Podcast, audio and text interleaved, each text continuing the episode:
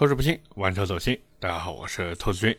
今天这期节目啊，跟大家又来聊一台电动车了，就是别克的一五。其实本来不太想聊这车的，因为这车怎么说呢？我是觉得它完全可以看作是一个更加亲民版的林域克，就是凯迪拉克的那个李瑞克啊。之前我们节目也聊过，对不对？但是呢，这车最近也是疯狂的要投放广告，各位应该过一段时间吧，可能十三号或者什么时候就能看见了。因为至少从我目前接到的这个商业合作来看，都是赶。在十三号上市这个之后啊，可能晚也就最多晚个一两天，它的这些商业合作视频都会上线。那这车我也是因为最近做这个商业稿呢，研究了一下子，所以今天呢也是来和大家聊一聊这台车。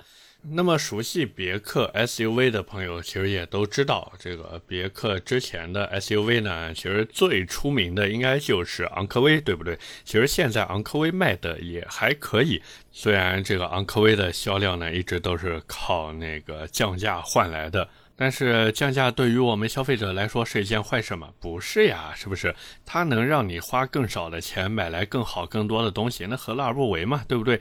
可是对于品牌和厂商来说呢，这个确实不是一件好事情，因为大家也都知道，现在的这个汽车市场已经开始不断的向新能源进发。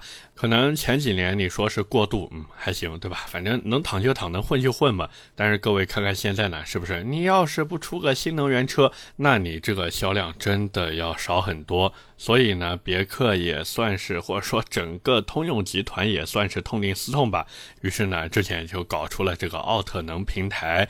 毕竟各位其实看看，尤其是像别克那边，它的这个纯电车型啊，其实真的没什么竞争力。就比如大家都知道那个骨折促销的威兰系列，那台威兰六，咱们严格意义上来说，它真的是一个油改电产品。虽然说现在依靠大幅度的优惠。然后卖的也还可以，毕竟就像最近那个特斯拉 Model Q 一样，是不是？我甚至在网上看见有人说。这个二十五万的特斯拉刹不住，那是车的问题。但是十五万的特斯拉，就是讲那个特斯拉 Model Q，如果卖十五万的话，那它刹不住，绝对是我的问题。所以别克的威兰六呢，也是这个样子，在绝对的价格优惠面前，什么油改电不油改电的无所谓，兄弟们真的无所谓。毕竟买啥不是开嘛，对吧？你油改电又怎么样？你的这个电池续航不是那么给力，又能怎么样？样大不了我就多充几回电嘛，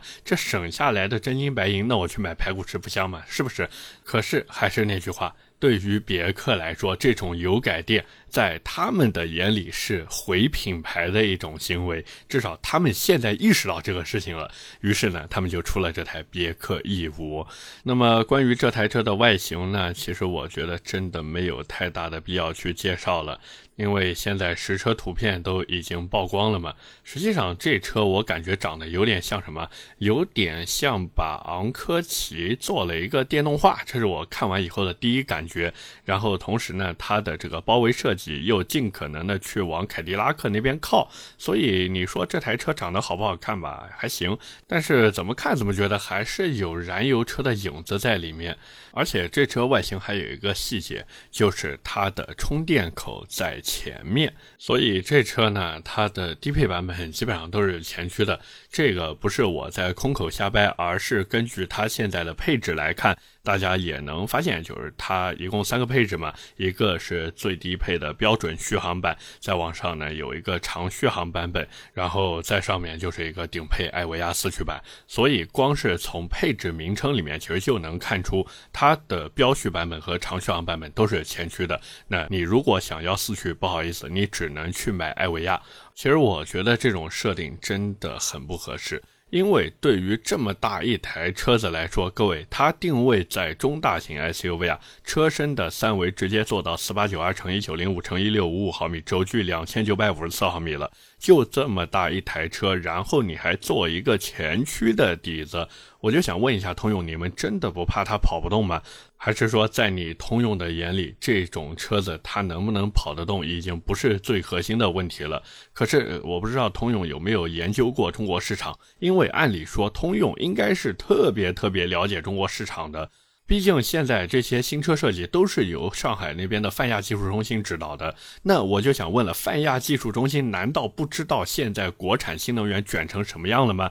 难道那些工作人员真的看不到现在的国产新能源车一个做的赛一个的强吗？结果到了通用这边呢，好家伙，还是在吃艾维亚的老本呀！我的天哪，要知道通用的艾维亚三个字。除了对美系粉丝，或者我们范围再小一点，除了对别克的粉丝还有那么一点点吸引力以外。我就想问问各位，你们如果不是别克车主或者不喜欢别克的人，当你们听到艾维亚三个字以后，你们会有什么感觉或者触动吗？所以说白了，别克直到这台车上面，他们依旧没有摆脱过去做燃油车的思路，他们还是想通过价格、通过配置、通过一些花里胡哨的东西。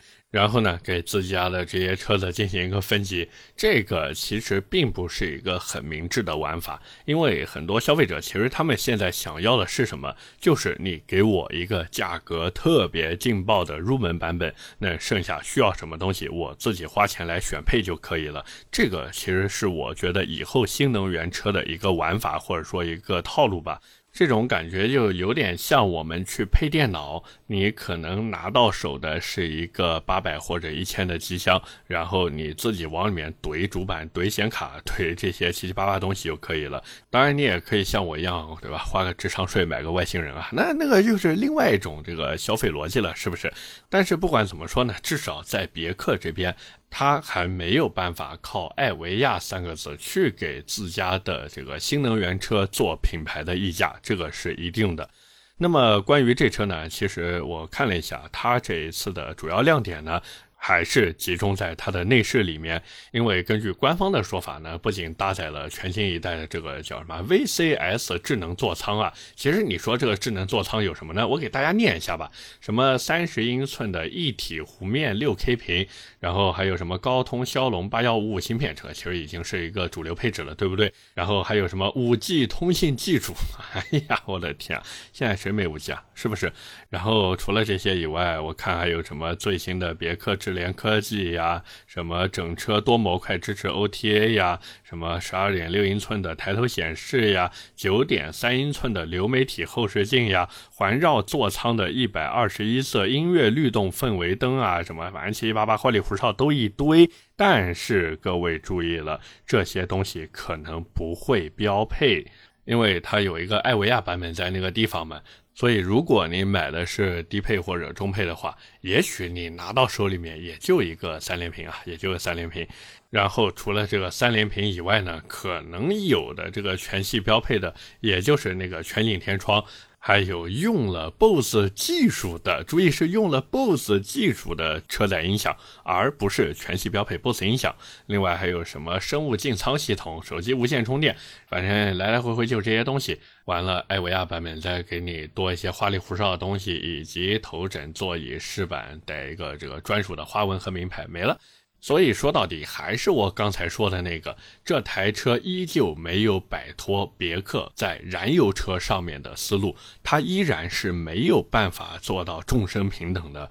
那么最后呢，就是动力方面，这车三元锂电池，电机的最大功率呢一百八十千瓦。然后 CLTC 的最大续航里程六百二十公里，这个数据我说实话真的有点不好看，尤其是它的这个电机最大功率，就是单电机版本它就一百八十千瓦，换算成马力才多少？两百四十五匹马力啊！就这个数据摆在这边，我真的是哎呀，又一次印证了我刚才所说的，就是别克还是在按传统燃油车的思路去造电动车。他们好像就根本没有想过，就是在电动车的领域里，动力是不值钱的。他们还是把这个动力两个字看得比金子还要贵，而且哪怕是到了它的这个艾维亚版本，用上了前永磁同步加上后感应异步的电机布局，但是呢，它的前永磁同步电机最大功率只有一百四十三千瓦，换算成马力就是两百匹不到。我算了一下，好像是一百九十五匹。然后它的后电机功功率多少呢？六十八千瓦，换算成马力的话，差不多就是一个九十三马力。也就是说，我们哪怕把前轮和后轮进行一个简单的加法，它拢共也就两百八十八匹。兄弟们，两百八十八匹，但是它这个车要卖多少钱呢？不好意思，我不知道，因为我在录这期节目的时候呢，这台车的价格还没有公布。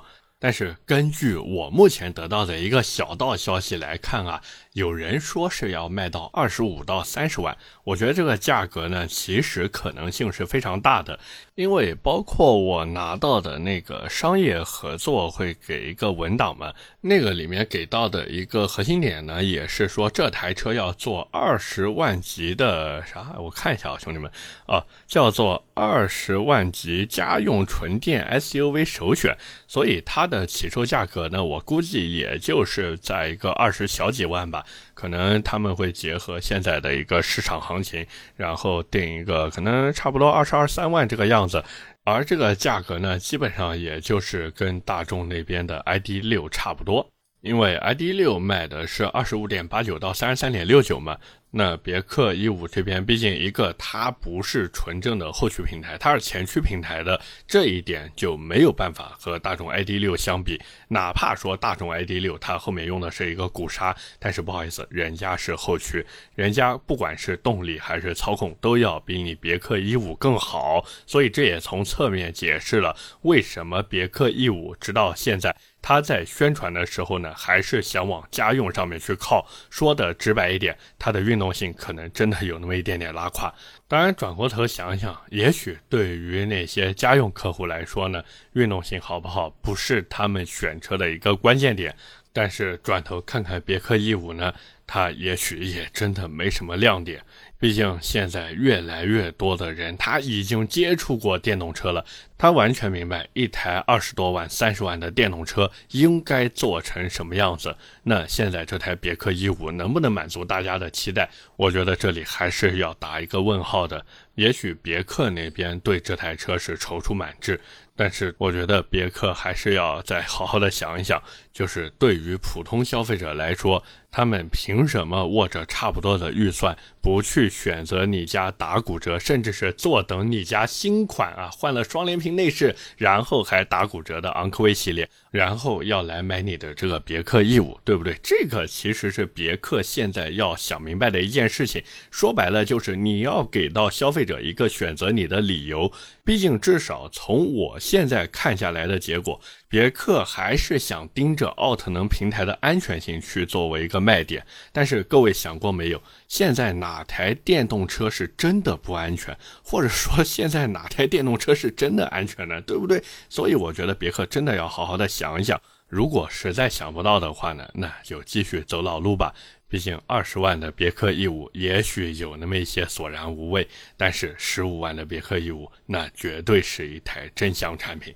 OK，那么今天关于别克 E 五，我们就先聊这么多。下面呢，跟大家少扯两句闲的吧，因为最近也是春天了，南京这个春天这边啊，真哎呀，那个毛呀满天飞呀，又是柳絮，又是梧桐絮，完了之后还有这些什么七七八八花粉之类的，以至于我这几天真的是每天都要戴口罩出门，而且那个口罩真的就不敢摘，哪怕说我之前听了很多这个听友的建议，去买了。那个喷鼻子的药，但是这个鼻炎啊，最近带着这个嗓子也是有那么一点不舒服，就是嗓子老是容易干痒。像我在录今天这期节目的时候，我中间断了最起码有十几次。真的毫不夸张，跟大家说，就是断了，然后停下来咳嗽，这样咳咳了以后，然后再喝点水，喝完水，然后再继续录，就整个嗓子就觉得特别的干。反正这个呢，各位多多见谅吧。今天这期节目估计也是挺短的，当然好像我也没尝过啊。那当然，除了这个嗓子不舒服的事情以外呢，还有一个事情就是我们公司招人了。各位，我们公司招人了。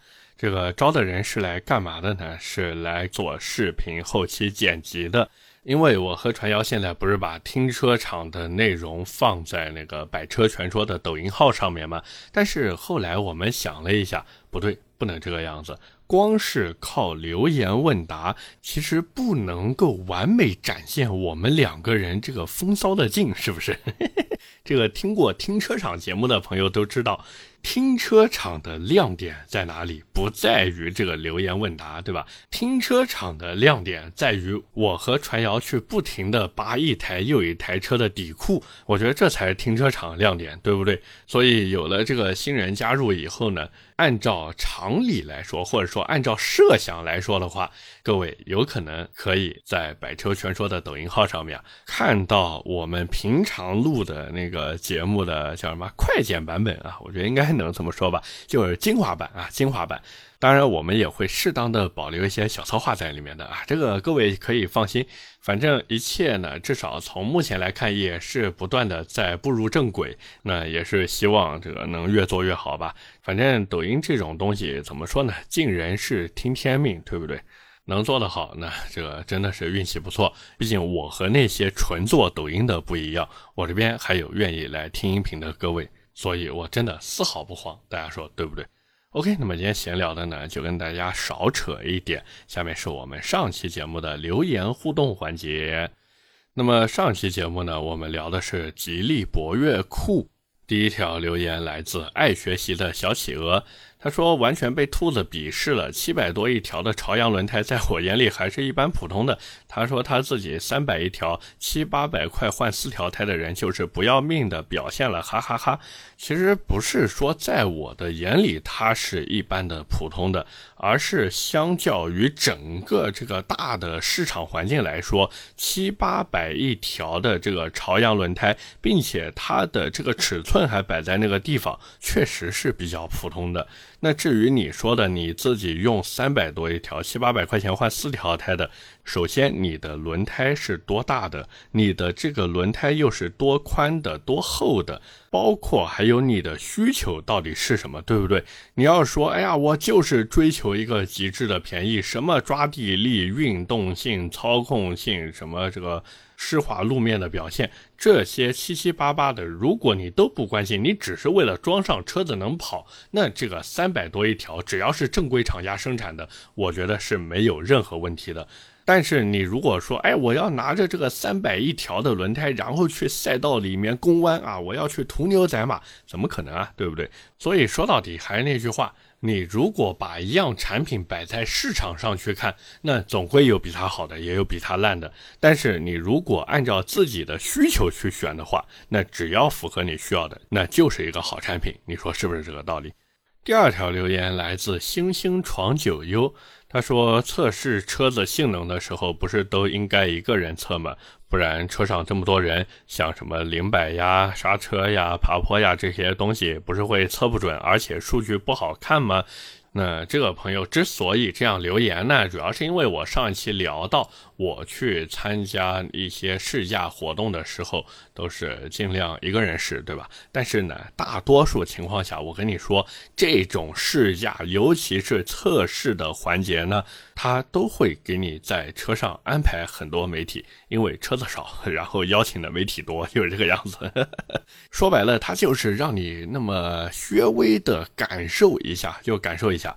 不是说真的让你去跑出一个什么特别漂亮的成绩，除非是什么，除非就是安排的这个活动行程里面有专门针对性能的一个测试环节，那这时候他就会让你一人一台车，甚至我这个说的不好听一点啊，有些车子它还是这个啊动过那么啊一些些手脚的，这哪个品牌我不说啊，我不说，反正崩出来的零百跟你实际买到的零百根本就不是一回事儿，好吧？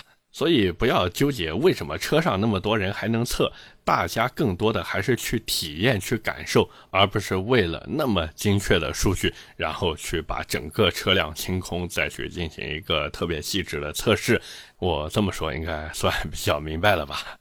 最后一条留言来自江酱优，他说：“停车场能不能聊一聊 MG 七？”然后我那时候在评论区给他回复，我说这车聊过呀。